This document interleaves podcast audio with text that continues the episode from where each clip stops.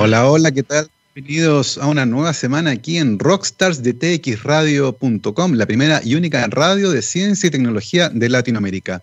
Lunes 21 de septiembre del 2020, ya estamos a puertas de la primavera, que este año se atrasó un poquitito, no va a ser hoy, va a ser mañana la llegada de la primavera. Acá, a este lado del mundo, otoño comienza al otro lado del mundo, donde ya están preocupados porque se les viene el invierno, están enfrentando la segunda ola de contagios por coronavirus y eso se les va a juntar con los virus respiratorios que usualmente circulan durante el invierno. Nosotros vamos cada vez más eh, tibiecitos, así que eventualmente podríamos eh, no tenerla tan, tan, tan difícil.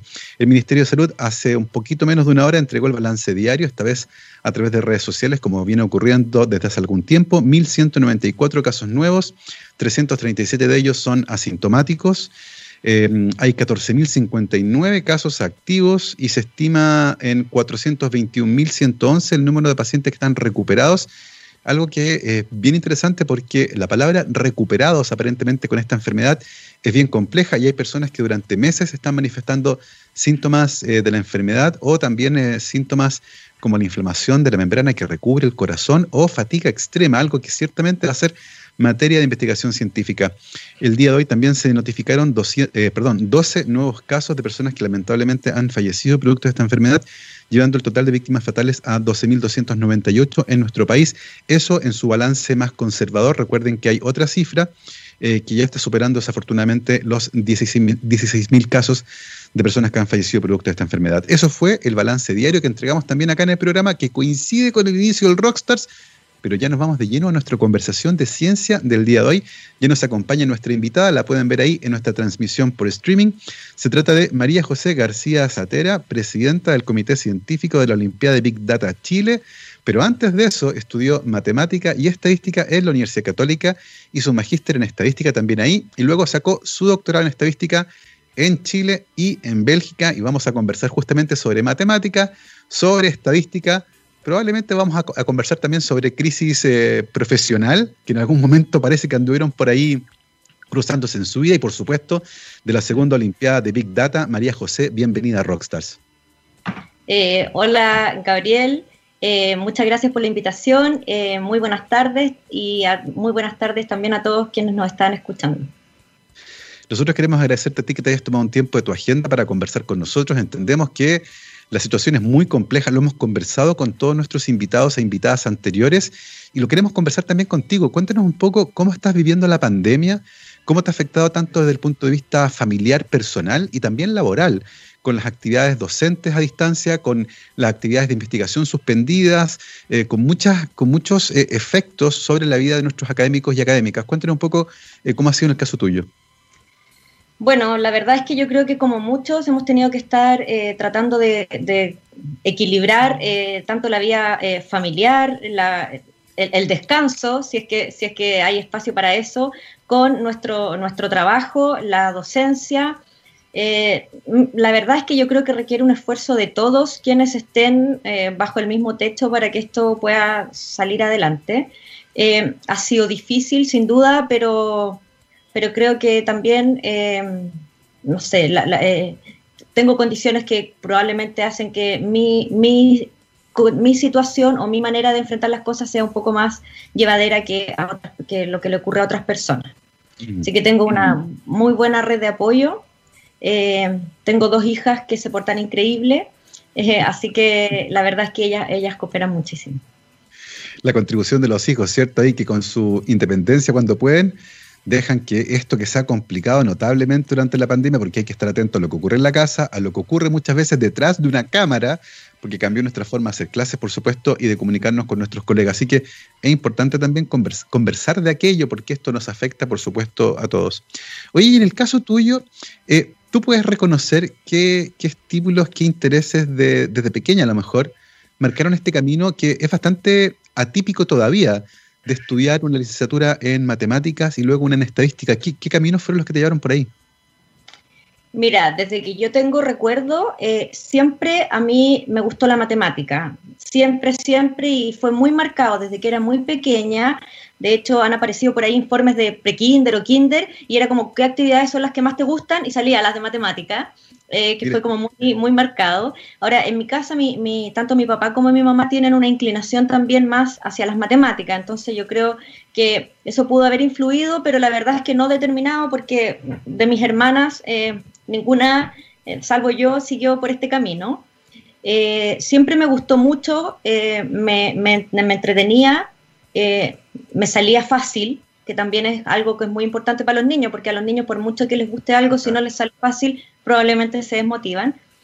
Y eh, bueno, cuando ya, ya estaba en, tenía que pensar qué podía estudiar, la verdad es que busqué algo que fuera netamente matemática porque a mí cosas asociadas, por ejemplo, a las ingenierías, en general yo sentía que, que no, no, me llamaban la atención, no me gustaban y que me, como que me iban a distraer de lo que realmente me gustaba. Entonces ahí empecé como a buscar información y llegué a la licenciatura en matemáticas.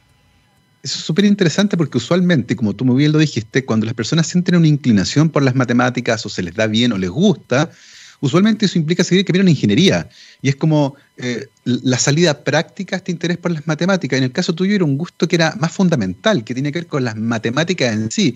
Y nos dijiste no, que no me quería distraer con la ingeniería. Eh, ¿Encontraste en la licenciatura en matemáticas eso que andabas buscando? Sí, absolutamente, absolutamente. Ahora también debo reconocer que ya eh, bueno, yo pasé por el colegio hace ya varios años y en esa época el currículum eh, escolar incluía muy poco de estadística y probabilidad, casi nada. Y cuando yo ya estaba en cuarto medio tuve una pequeña unidad de esos contenidos la verdad es que como que se me abrió así mucho el mundo, pero a la vez tenía un poco de miedo porque decía, conozco tan poquito de estadística que como elegir solo por lo que conozco en realidad puede ser una, una falsa expectativa.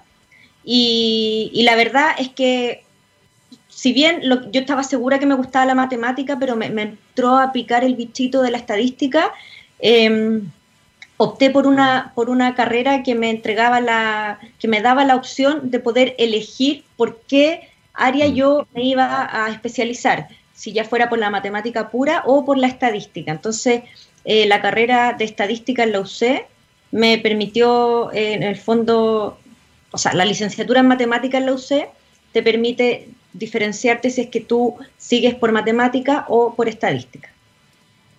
Y, ese, en ese camino, en ese tira y afloja, si uno quiere, tratando de decir entre dos gustos que están muy, muy marcados en tu vida, eh, ¿qué cosas ocurren ya estando dentro de la universidad que van definiendo qué camino vas a seguir? Mira, honestamente yo fui súper determinada y yo entré con la convicción de que yo quería estadística, salvo que en el camino algo me indicara que tenía que cambiar de camino. Esa es la verdad. Y eh, en el camino no hubo nada que me inclinara hacia cambiar de camino, al contrario, como que me decía que estaba muy bien el camino que había optado, pero, pero fue algo bastante arriesgado porque lo tomé la decisión con bastante poca información y por eso preferí entrar a la UC que tenía estas alternativas.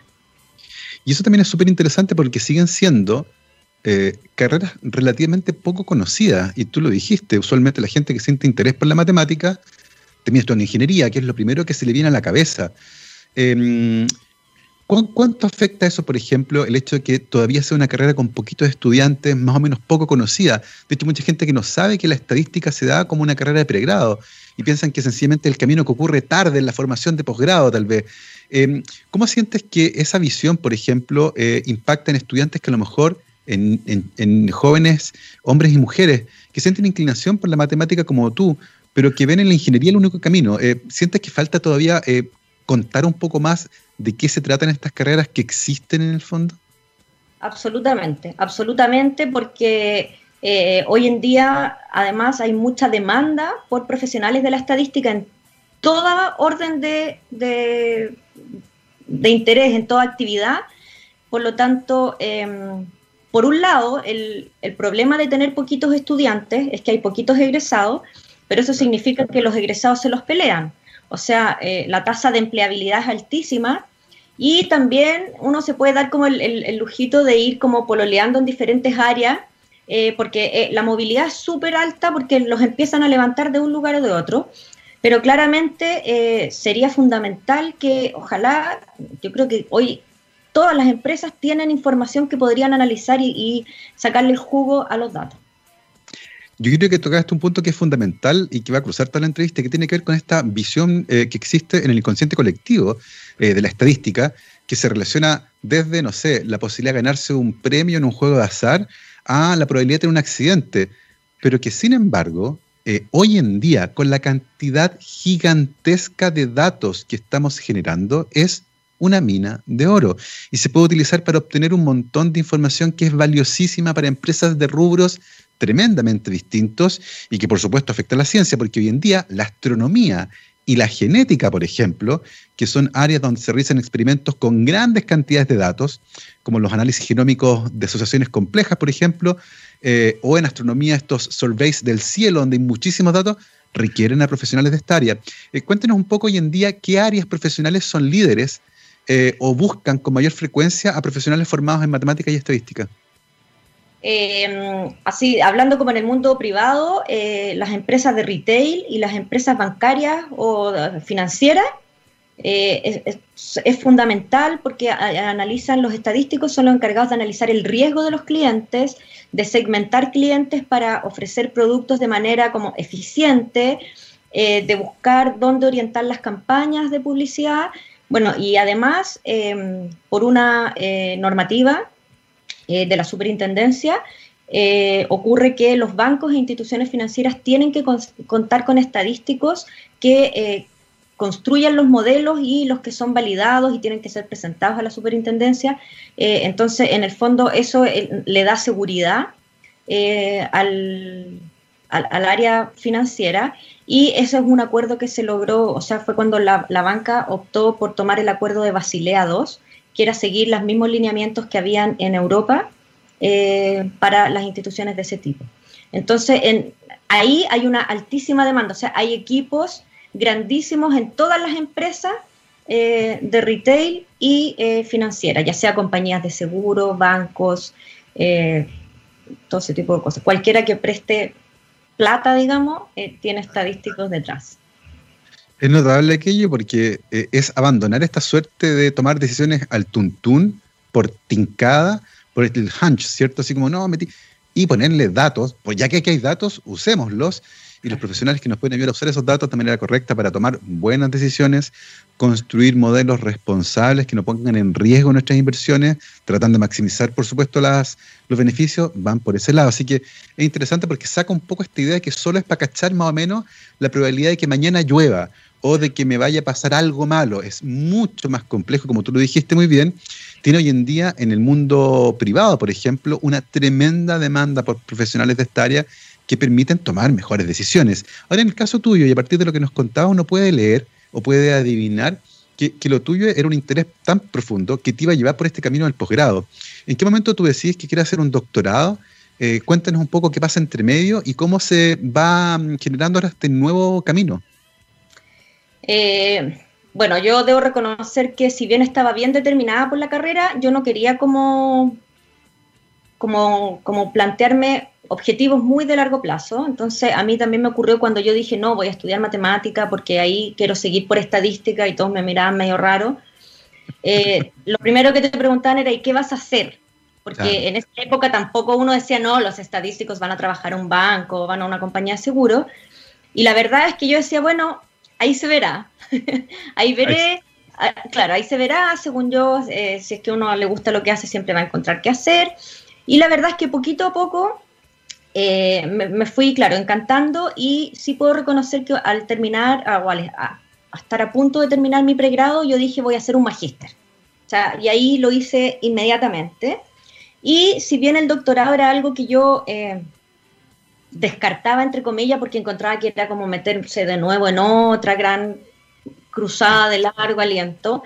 Eh, bueno, ocurrió que después del magíster eh, opté por seguir un doctorado y en el fondo, eh, viendo el interés que tenía yo por lo que yo quería hacer de mi vida y sintiendo que en realidad las ofertas que tenía con, con los con los estudios que tenían en ese momento en mis manos, eh, no iba a poder hacer, digamos. O sea, en el fondo sentía que tenía que hacer un doctorado para poder eh, realizarme profesionalmente en lo, que, en lo que yo quería. Entonces ahí, bueno, eh, tomé la decisión de, hacer un doctorado, que, fue como elegir nuevamente una carrera. Exactamente, que un camino largo, súper complejo. Y cuéntanos un poco esta, porque hay una cosa interesante que ocurre cuando uno hace un posgrado y que tiene que ver con las preguntas que empiezan a aparecer. Eh, y uno usualmente elige o a alguien que lo guíe, que uno admire mucho, independiente de la pregunta, o uno se enamora de una pregunta y va a buscar quién la está desarrollando. Eh, en el caso tuyo, por ejemplo, en el magíster, ¿qué, problemática se tomó tu, tus pensamientos por aquella época y cómo se conecta con las preguntas que te capturaron durante el doctorado? A ver, yo desde, desde que estaba en el colegio me gusta mucho la biología. De hecho, en algún minuto era como medicina o matemática. La matemática me inclinaba un poco más, pero además, paradojalmente, yo decía medicina una carrera demasiado larga. Yo creo que no puedo estar tantos años estudiando. Finalmente terminé más o menos lo mismo. Eh, pero entonces la medicina era algo, la biología era algo que a mí me gustaba muchísimo. Entonces, eh, obviamente siempre me llamó mucho la atención el área de la bioestadística. Y cuando yo estaba desarrollando mi magíster, eh, pude trabajar como ayudante de investigación con un, gastroenterólogo de la Universidad Católica, muy reconocido y que tenía fondos de investigación, y la verdad es que eso me encantó. O sea, eso me fascinó y yo eh, ayudaba en el fondo a analizar sus datos y ahí empecé como a entender un poco más cómo funcionaba el área de la investigación. ¿Con quién trabajaste en esa época? El doctor Flavio Nervi. Flavio Nervi, famosísimo académico de la Católica, ¿cierto? uno de los líderes mundiales en su área. En nuestro país, además, eh, hay varias cosas bien interesantes, sobre todo con el cáncer gástrico, por ejemplo, y con el cáncer de vesícula, que tiene una incidencia gigantesca en nuestro país. Son de esas preguntas que nosotros tenemos que responder porque nadie más eh, va a venir a responderla. Y efectivamente existe ahí eh, datos suficientes como para poder generar hipótesis en investigación biomédica, por ejemplo, que sean relevantes, tratar de orientar esfuerzos de investigación lo que optimiza el uso de recursos. Bien interesante lo que se puede hacer ahí. Eh, ¿Son ese mismo tipo de preguntas o, esa relación interesante de los datos y la biología eh, fueron las que capturaron tu interés para el doctorado o cambiaste nuevamente de área ahí? No, no, no. Fue, quise seguir por el área de la bioestadística, siempre relacionado a la biología. Y cuéntenos un poco además, porque es un camino bien interesante. Tú hiciste un doctorado eh, en un doble programa y te graduaste en Chile y en Bélgica. Eh, cuéntenos un poco cómo fue esa aventura. ¿Lograste ir a pasar una, una temporada, una estadía de investigación tal vez en Bélgica, en Lovaina? Eh, ¿Se hizo todo en Chile? ¿Y cuál fue la pregunta central que había ahí? A ver, yo comencé mi doctorado en Bélgica, eh, en el área de bioestadística, trabajando con datos dentales. Asociado, en el fondo había que desarrollar metodología para buscar, analizar datos dentales que tienen un montón de características que los modelos clásicos o la metodología clásica eh, no tiene resuelta como que hay mucha correlación, eh, hay paso del tiempo, o sea, había, ellos tenían, la verdad es que un conjunto de datos muy rico en, complejidades estadísticas que daban en el fondo para que uno pudiera desarrollar eh, metodología nueva. Entonces yo empecé trabajando ahí y em, por razones anexas al doctorado me empecé, o sea, yo creo que muchas cosas. Me vino una crisis y llegó un minuto en el que yo ya no quería estar, em, sentía que el doctorado no estaba cumpliendo con lo que yo quería, tampoco estaba em, eh, muy a gusto en, Bélgica eh, porque me afectó muchísimo la falta de luz. Allá los días son muy sombríos. Los días son muy sombríos, entonces, si bien no hace tanto frío, o sea, hay países muchísimo más fríos, pero puede pasar un mes entero sin que salga el sol. Claro y, es como una capa de nube gruesa, así, es como, no es el nublado que me molesta la claridad, el nublado que hay que prender la luz. Sí. Y la verdad es que eh, con el paso del tiempo em, empecé a sentir que eso, me empezó a afectar, o sea, afectar anímicamente, por lo tanto me empecé a desencantar y como que dije, quiero hacer un break y prefiero dejar todo esto hasta aquí, quiero viajar a Chile y ver qué hago. Eh, tuve la suerte de contar con un supervisor que me apoyó en toda esta como locura, porque en el fondo yo, tenía beca, estaba, o sea, en el fondo igual era como algo no, tan sencillo para él.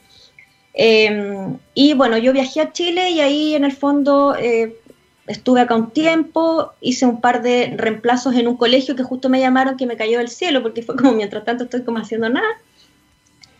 Y eh, la verdad es que llegó el minuto en el que tenía que tomar la decisión y dije, yo prefiero dejar el doctorado hasta aquí porque yo no quiero eh, no quiero arriesgarme, o sea, no quiero volver a Bélgica por un periodo largo. O sea, Bélgica es maravilloso, tiene lugares preciosos, el estilo de vida es súper rico, pero había un tema que iba más allá que era imposible controlar. Por lo tanto, decidí que dejábamos hasta aquí. Mi supervisor nuevamente con mucha paciencia me dijo, ok, pero lo vamos a dejar congelado. Eh, y yo me puse a trabajar y me fui a trabajar a la banca. Trabajé dos años en la banca, en el área de riesgo de dos bancos. Eh, la verdad es que también me sorprendí porque al principio yo había optado por el doctorado porque decía que en realidad en ese tipo de trabajos no se hacía mucha estadística y me llevé una, una grata sorpresa porque se hacía bastante estadística y era súper entretenido, tenía harto impacto, éramos súper respetados, lo que también era, siempre es bueno profesionalmente. Y eh, al cabo de todo ese tiempo, eh, tuve la, viajé nuevamente a Bélgica por, por otro motivo, me junté con mi supervisor y él me dijo que él quería que yo retomara, y yo le dije que trabajando era imposible y la verdad es que ahí me dio la opción de que yo eh, terminara estando acá en Chile y viajando un par de veces al año a Bélgica, cosa que fue como medio cayó el cielo. Y si bien no estaba dentro de mis planes, también uno me senté a pensar y dije, bueno, esto es una oportunidad que, que si uno la piensa eh, es como insólita, así como que me digan, bueno, ya ándate a hacerlo a tu casa y vienes de vez en cuando y nos conectamos por, por Skype. Claro. Y lo que sí él quería que yo no estuviera trabajando porque quería que me dedicara 100% a esto, porque claramente si no se podía. Y la verdad es que ahí entonces buscamos esta opción del doble grado, tuve el apoyo de la Universidad Católica, eh, entonces eh, existía este convenio de doble graduación, entonces yo estaba acá eh, la mayor parte del tiempo, pero viajaba dos veces al año a Bélgica, conté con financiamiento CONICIT, y financiamiento también de la Universidad Católica Lovaina. Así que fue la verdad que fue caído del cielo. Me parece una historia súper interesante, súper interesante, porque efectivamente uno puede ver que hay muchísimos factores que inciden en la carrera de las personas. Eh, y ciertamente el no estar cómodo en un lugar puede incidir de manera negativa en los estudios, así como estar tremendamente cómodo puede eh, incidir también de manera positiva. Y es interesante esta vuelta que te das por el mundo privado, donde descubres que efectivamente se usa un montón de estadística y que es relevante en la toma de decisiones, no es un adorno que está puesto ahí, forma parte integral de la toma de decisiones. Eh, y es interesante ver también cómo se resuelve finalmente aquello y se te da esta oportunidad em, de poder terminar el doctorado y, lo consigues hacer, lo que me parece ciertamente notable, porque muchas personas sienten que a veces la trayectoria de la científica y los científicos, o de cualquier persona que se dedica a la investigación, es una línea recta uno parte en un punto A y llega al punto B. Y rara, rara vez ocurre así, y es algo que en este programa nos encanta mostrar. Eh, y entre medio de todo esto hay una palabra que cruza eh, probablemente el trabajo de los estadísticos eh, y de todos de quienes se desempeñan en esta área, y es esta famosa palabra o este concepto del Big Data, que es algo que empieza a aparecer junto con la tecnología, porque somos algo así, y lo voy a decir bien feo, como caracoles digitales. Vamos dejando un rastro eh, de unos y ceros de absolutamente todo, todo lo que hacemos. Eh, y se puede ver, por ejemplo, en Netflix, Netflix, perdón, un documental muy bueno al respecto, esto del dilema social de las redes sociales y cómo capturan datos. Y eso sirve para un montón de cosas que pueden ser buenas o malas, dependiendo de cómo uno las mire. Eh, para alguien como tú, que fue formada en esta área, ¿qué es para ti el Big Data? A lo mejor voy a decir algo un poco políticamente incorrecto, pero el, Big Data me suena más como un eslogan medio de moda. Em, pero en el fondo hace alusión, yo creo que eh, si uno le da como la vuelta y le, le, ve el lado más positivo, la vuelta a toda la cantidad de datos que hay y a la falta de análisis de esos datos. Entonces, en el fondo, como uno va dejando este rastro, se empiezan a acumular cada vez más y llega un minuto en que es como una camionada de datos que es imposible de tomar o de analizar de manera eh, sencilla o con los métodos tradicionales. Eh, pero hay que entender que muchas veces em, se le dice Big Data a algo que en realidad no es tan big, digamos. O sea, eh, por eso es un tema que yo creo que la gracia de acuñar este término es que hace alusión a la cantidad de datos que hay y a la necesidad de extraer la información que ellos contienen. Y esa es la parte que a mí me gusta, porque como slogan funciona súper bien y atrae mucho, eh, en el fondo, para decir, mira, aquí la, herramienta que nos sirve es la estadística. Exactamente, y tú lo dijiste muy bien, eh, se le puede poner el término a casi cualquier cosa, muchas veces no es Big Data, se le pone igual, el, vimos esa discusión eh, durante la pandemia, cuando se analizó el vínculo entre ciertos grupos y algunas actividades, ¿cierto? Perdón, durante el estadio social de octubre, eh, y se habló de un análisis de Big Data y la gente que trabajaba en esa área como que levantó un poco la ceja, dijo, ñe, ñe, ñe, hasta por ahí nomás. Pero justamente en ese concepto, y, pero, pero básicamente, y para sacarle el título, en esta gigantesca cantidad de datos que están a disposición muchas veces de las empresas o de las personas y cómo pueden ser usados para tomar decisiones, cómo pueden ser usados esos datos vamos a conversar a la vuelta de esta pausa. Acá estamos conversando con María José García Satera. Ella estudió matemática y estadística en la Católica, donde también hizo su magíster en estadística. Luego sacó su grado de doctor eh, en una dualidad en Bélgica, en la Universidad Católica de Lovaina, en la Pontificia Universidad Católica de Chile. Actualmente trabaja justamente como académico en el Departamento de Estadística de la Facultad de Matemáticas de la Universidad Católica y en el campus San Joaquín y es presidenta del Comité Científico de las Olimpiadas de Big Data Chile investigadora también del núcleo de datos complejos, el famosísimo MIDAS. Vamos a hacer una pausa musical. Nosotros nos vamos ahora mismo con Dancing. Esto se llama Blood and Tears. Vamos y volvemos. 12 con 34, lunes 21 de septiembre del 2020 y estamos aquí en Rockstars de txradio.com, científicamente rockera. Y el día de hoy estamos conversando con María José García Sátera, presidenta del Comité Científico de la Olimpiada de Big Data de Chile, investigadora del Núcleo Milenio de Datos Complejos, el MIDAS, y académica de la Facultad de Matemáticas de la Universidad Católica. Cuéntanos, María José, ¿en qué se convirtieron actualmente tus intereses de investigación? Eh, ¿Qué preguntas estás tratando de resolver desde tu vereda como académica? Eh, ¿Y qué es esto de las Olimpiadas de Big Data? Eh, bueno, la verdad es que después del doctorado y de todas las vueltas que me di, que me gustaría decir que creo que fueron súper fundamentales todas esas vueltas para yo estar totalmente convencida de que esto es lo que yo quería. Así que eso es un mensaje para quienes tengan sus crisis. Yo creo que las crisis siempre, de las crisis siempre sale algo muy positivo. Em, y eh, la verdad es que ya trabajando en la Universidad Católica, em, también junté, tuve la suerte de poder juntar mis intereses ya sea de que tenía antes de biología, con la educación. La educación es algo que a mí siempre me llamó mucho la atención, incluso dentro de mi periodo de, crisis, yo hice clase en un colegio y la verdad es que yo me hubiese quedado feliz haciendo clase en el colegio. Eh, entonces, la verdad es que ahí es donde em, me di cuenta también que hay una falencia increíble en eh, formación de estadística para profesores que puedan enseñar a los alumnos de colegio. Porque lo que ocurre es que eh, hace poco tiempo que la estadística está en el currículum escolar, por lo tanto muchos de los profesores que están en ejercicio han recibido muy poca formación en el área o algunos ninguna. Entonces eso en el fondo trae la dificultad de que si el profe no domina muy bien el tema, no le gusta mucho, entonces no se motivan tanto los estudiantes y ahí llegamos en un círculo en que, no, que tenemos que romper.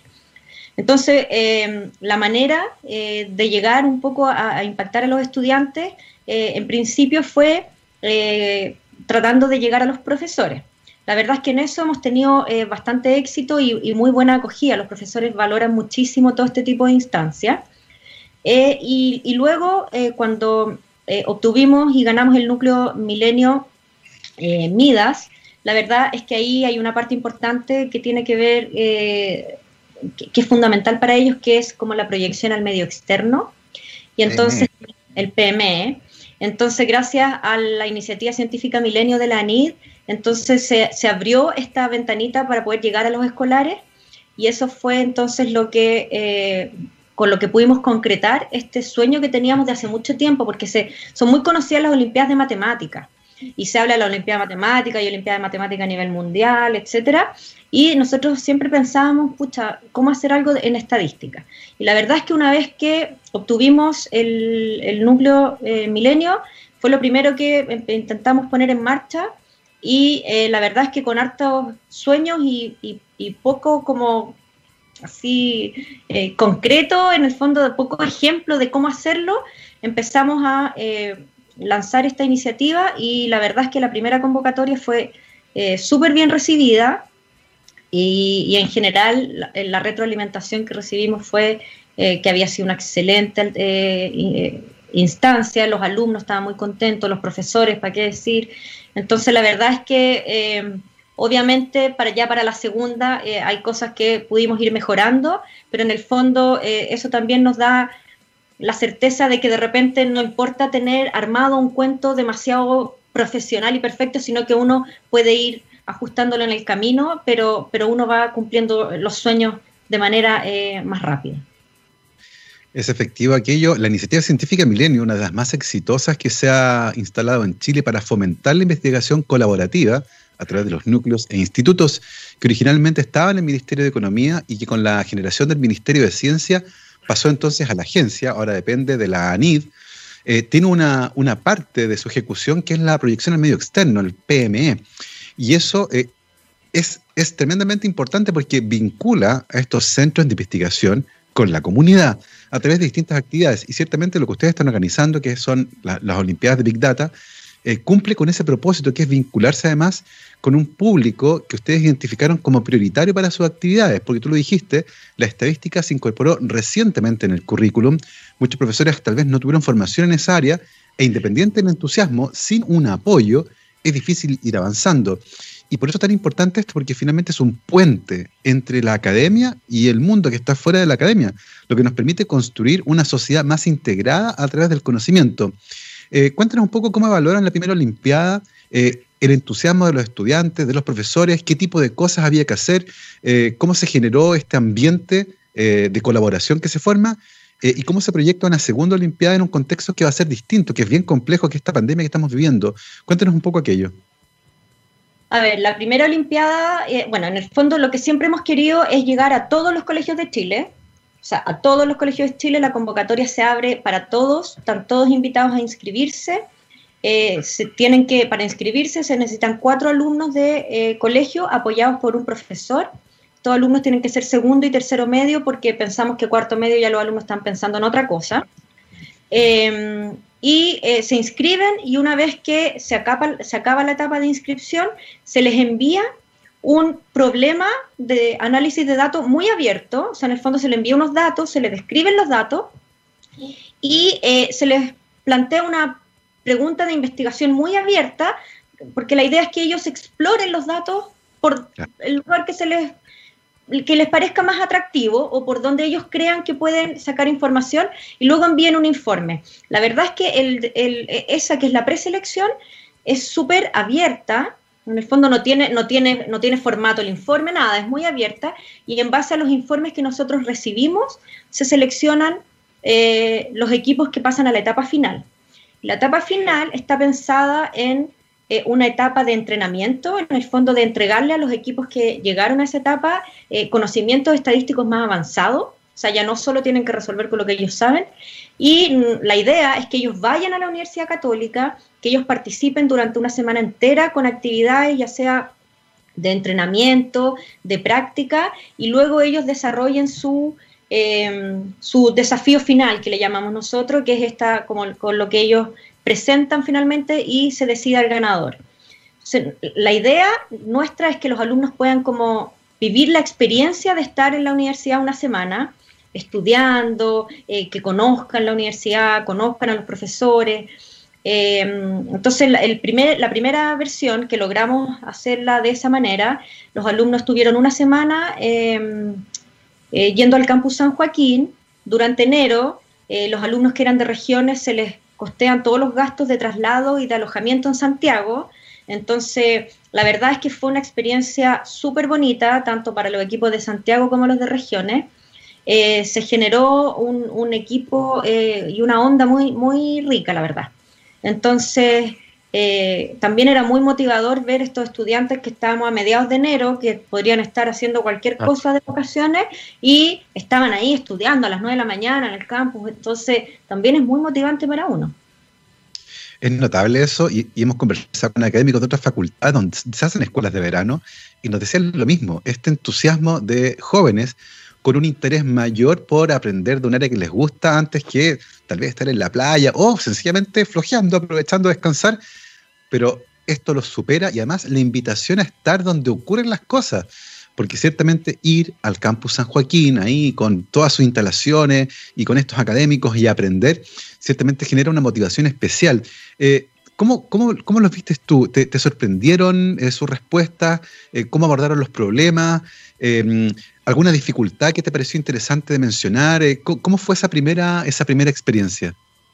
O sea, la verdad es que me sorprendí gratamente porque en el fondo uno dice cuánto cuánto lograrán aprender o capturar de lo que les vamos a enseñar, eh, no irá a ser muy elevado. Eh, y la verdad es que iban mucho más rápido de lo que uno podría haber pensado. En el fondo, muchos eh, habían averiguado antes o en las tardes estudiaban o sacaban información de otro lado y al día siguiente preguntaban. Entonces, realmente ahí nos dimos cuenta que efectivamente parece que mientras más jóvenes tienen una capacidad muchísimo mayor de aprender cosas, en el fondo el, cerebro aún está mucho más receptivo. Eh, entonces, la verdad es que fue me sorprendí, pero gratamente, eh, de lo que hace en el fondo la juventud, el entusiasmo y la motivación, digamos, porque la motivación de ellos eh, era absolutamente sacarle el jugo a esta instancia, no era que vamos a ir a pasear un poco, no, o sea, ellos iban a, aprenderlo todo y a ganar. Entonces, eso eh, fue la verdad muy, muy motivante. Ay, ay, ay, esas neuronas jóvenes que uno tuvo en algún momento, que eran ávidas por conocimiento, por aprender. Eh, ¿Cuántos quedaron entusiasmados con el área tanto que, por ejemplo, ahora capaz que estudien matemática o estadística? no lo sabemos aún. no, Eso no, parte del seguimiento. Parte del seguimiento, ¿cuántos de los que participaron de estas Olimpiadas eh, cambiaron su interés y a lo mejor iban por una ingeniería y dijeron, no, ¿sabes qué? Lo mío es la estadística, porque eso es generar impacto de largo plazo en estudiantes. Eh, ¿Y cómo están vislumbrando esta segunda Olimpiada, María José? A ver, esta segunda Olimpiada em, ha sido un poco accidentada, porque eh, siempre la, o sea, siempre, la primera etapa, y queríamos que fuera así, la convocatoria era alrededor del mes de septiembre, de manera que la etapa presencial era durante enero en el campus San Joaquín y el año pasado eh, por el estallido social tuvimos que retrasar la convocatoria eh, porque en realidad octubre no era un mes como para que estuvieran los estudiantes realizando este, este desafío de preselección y tampoco era eh, posible prever en qué condiciones se iba a poder realizar las el entrenamiento presencial en San Joaquín, por lo tanto decidimos correrlo para las vacaciones de invierno. Dijimos, no importa, va a ser más frío, pero los estudiantes van a venir con las mismas ganas. Ocupábamos una de sus semanas de vacaciones de invierno, por lo tanto lanzamos el desafío de preselección en el mes de marzo, el 30 de marzo. Eh, ahí ya estábamos con una incertidumbre mayor porque ya estábamos todos encerrados, eh, pero dijimos, bueno, veamos qué es lo que pasa, lo, lo lanzamos igual con el miedo de que muchos podían eh, desanimarse porque ya estaban todo el día en la pantalla por el colegio. Eh, pero dijimos, bueno, a lo mejor esto es una vía de escape y la verdad es que nos sorprendimos porque recibimos muchos informes y de una calidad increíble que fue como uy, lo que hace el, tiempo bien ocupado. Y, y, bueno, ahí pasó que se adelantaron las vacaciones de invierno, por lo tanto nuestros planes de julio ya no, ya no iban. Eh, pensamos, no importa, dejamos la etapa eh, final para octubre, pensando que octubre iba a ser un mes en el que íbamos a estar todos más o menos caminando por la calle. Y finalmente quedamos en que íbamos a tener que hacerlo a distancia, que era lo que no queríamos porque en principio nuestra idea es que los alumnos vayan, que se viva la experiencia, que vean a los estudiantes, etcétera. Pero dijimos, bueno, es lo que se puede hacer ahora y, por supuesto no podemos no dejar de hacerlo y optamos entonces por la modalidad a distancia y consumiendo en el fondo los poquitos días de descanso que tuvieron los alumnos ahora en septiembre. Y la verdad es que ellos participaron con una gana y una energía increíble, sacrificando todas sus vacaciones de septiembre. Es notable lo que hacen los estudiantes cuando algo les gusta, les atrae, está bien hecho, eh, aprenden, sienten que ganan algo. Eh, los profesores también, me imagino, porque son equipos de estudiantes con profesores. Eh, ¿Cómo evaluar? Porque el cambio de formato ciertamente afecta, tú lo dijiste, no es lo mismo venir al campo San Joaquín, estar acá, compartir, estar en persona, conocerlos, ciertamente afecta.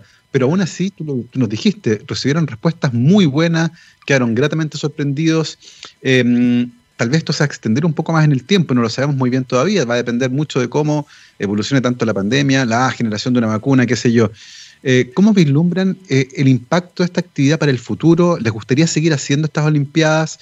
Eh, ¿Cómo evalúan el impacto particularmente en los profesores, por ejemplo, y en las profesoras de colegio? O sea, sin duda esta actividad vamos a, seguir haciéndola en el fondo, consiguiendo los fondos de donde sea, digamos, porque los comentarios que recibimos, recibimos correos electrónicos de profesores o de alumnos diciendo que de verdad, eh, por favor, se repitan iniciativas como esta, que son súper bienvenidos. Incluso el mismo día de la ceremonia eh, de premiación eh, se abrió la palabra y uno de los alumnos de un equipo que no ganó dijo que la verdad es que él sentía, se sentía absolutamente ganador, que había aprendido muchísimo, que, que por favor siguiéramos con esta iniciativa. Los profesores también, porque los profesores participan apoyando a sus alumnos, entonces en el fondo también terminan aprendiendo estas técnicas y motivan. Entonces, eh, la verdad es que sí, están nuestros planes seguir con esto y obviamente eh, que, empiece a, tomar más impacto y que sea más visible para que cada vez tengamos más colegios que eh, estén inscritos a participar y que cada vez nos sea más difícil seleccionar los mejores y, podamos agrandar el impacto de esto. Ahora, nosotros también, con respecto a lo que mencionabas hace un ratito, obviamente nos interesa mostrar la estadística, lo que hace la estadística y ojalá capturar eh, alumnos que no conocían eh, esta ciencia y en realidad eh, se den cuenta que este es su camino. Pero si no, nosotros también creemos firmemente que la estadística es algo que tiene que conocer todo ciudadano para poder comprender y desenvolverse de manera correcta en una sociedad. O sea, hay que tener un pensamiento crítico para poder interpretar los datos, sobre todo porque hoy día uno prende la tele, uno ve los diarios y hay información y análisis por todos lados, pero uno tiene que ser capaz de, eh, en el fondo, analizar eh, cuál es la fuente de esa información, eh, cómo se analizan esos datos. Y hay un término que se utiliza internacionalmente que es la alfabetización estadística, en el fondo el conocimiento estadístico que debe tener todo ciudadano para desenvolverse en la era de lo que se llama la era de la información, que en el fondo es como la era de los datos. Y nosotros creemos que eh, si es que no logramos capturar a alguien, porque a lo mejor alguien después de esto sale arrancando, cumplimos obviamente con, con, con esta alfabetización que es fundamental. Exactamente, y por supuesto, entregarle en el colegio a través de estos profesores muy bien entrenados por usted va a ser fundamental porque probablemente va a ser uno de los mejores lugares para adquirir una habilidad que va a ser fundamental para navegar por un mundo que cada vez está más dominado por los datos y entender cómo esos datos fueron trabajados, cómo fueron obtenidos, eh, cómo fueron eventualmente manipulados, nos va a permitir tomar ciertamente mejores decisiones. Ahora, en el caso de la Olimpiada en sí, cuéntanos un poco acerca del entrenamiento que se tuvo, eh, cómo fue la competencia y finalmente los equipos ganadores.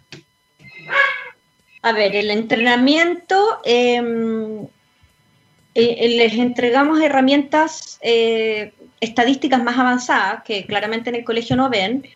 partimos por las cosas más clásicas, como, o sea, coeficientes, o sea, perdón, les mostramos técnicas para estudiar asociación entre variables, partiendo por el clásico coeficiente de correlación lineal de Pearson, pero también se pasó después por la recta de mínimos cuadrados, y luego eh, a técnicas de suavizamiento eh, bastante más avanzadas para estudiar asociación entre variables, eh, con técnicas no paramétricas e incluso splines, que son contenidos bastante avanzados. Obviamente se entrega una pincelada de esos conceptos, pero se les explica bien qué es lo que, cuál es la lógica que hay detrás de ellos para que ellos sepan cuándo utilizarlos y además todas las en el fondo los módulos de clases, de contenidos que se les entregaban, venían seguidos inmediatamente por un laboratorio computacional para que ellos pudieran aprender cómo aplicar esto en datos eh, reales.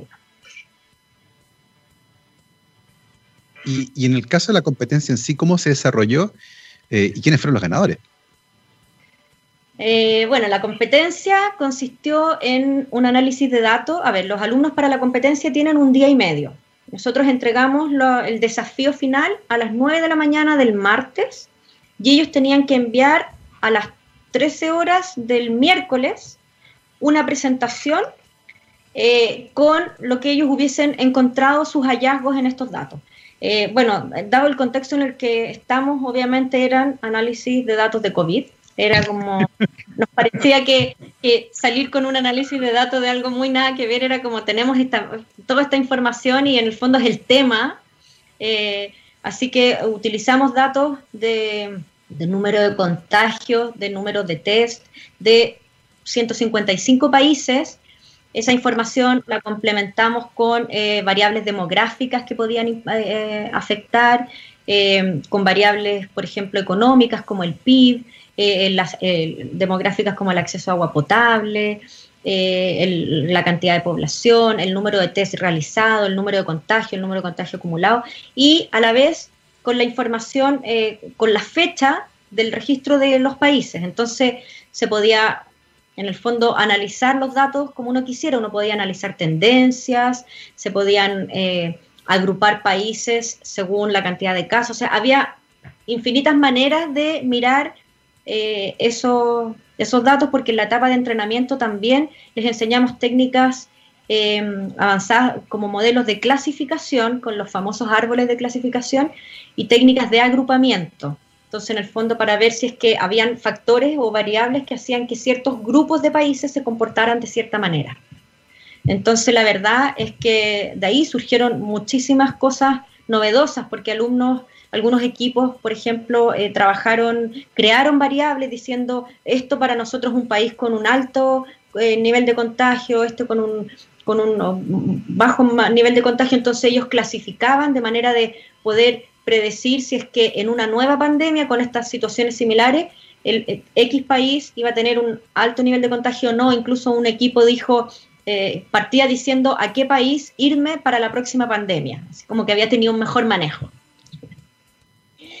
Y bueno, ¿de qué país? Eh, en general, eh, todos llegamos a Luxemburgo. Mira tú, vámonos a lo que está en Bélgica, por ahí, por ahí cerquita. cerca, bueno, tuve la suerte de conocer Luxemburgo en esa pasada, y, o sea, o sea no solo por la pandemia, Luxemburgo es un lugar al que habría que ir por cualquier cosa, digamos. Oye, y cuéntame un poco eh, los ganadores, la ceremonia, ¿cómo fue, cómo fue la parte final ahí? A ver, eh, la verdad es que, bueno, tuvimos tres ganadores, siendo que sentimos que todos en el fondo ganaron absolutamente, pero hay que elegir tres ganadores. El tercer lugar lo ocupó el equipo Amy Herring. Eh, a todos los equipos se les, pusimos el nombre de una mujer estadística influyente, ¿ya? Puede ser actual, como también puede haber sido que haya sido eh, de algún periodo anterior, o sea, en el fondo que, que haya marcado la historia de la estadística. Entonces el equipo de Amy Herring del Colegio Corazón de Jesús de Quinta Normal y ese colegio, está el, equipo estaba formado por las alumnas Carolina Hernández y Fernanda Vázquez, porque ellos, ellos fue uno de los equipos que sufrió bajas por toda esta demora que hubo en la, en, en la realización de la etapa final. Entonces de cuatro integrantes pasaron a dos, así que fue muy, muy notable y bueno, acompañada de su profesor Marco Vidal, que la verdad...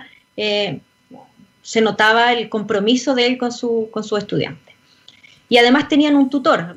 todos los equipos tienen un tutor que son alumnos de pregrado que los motivan y que los van guiando. Y la verdad es que en esta etapa, en esta eh, versión online, la labor de los tutores fue fundamental porque crearon aulas virtuales.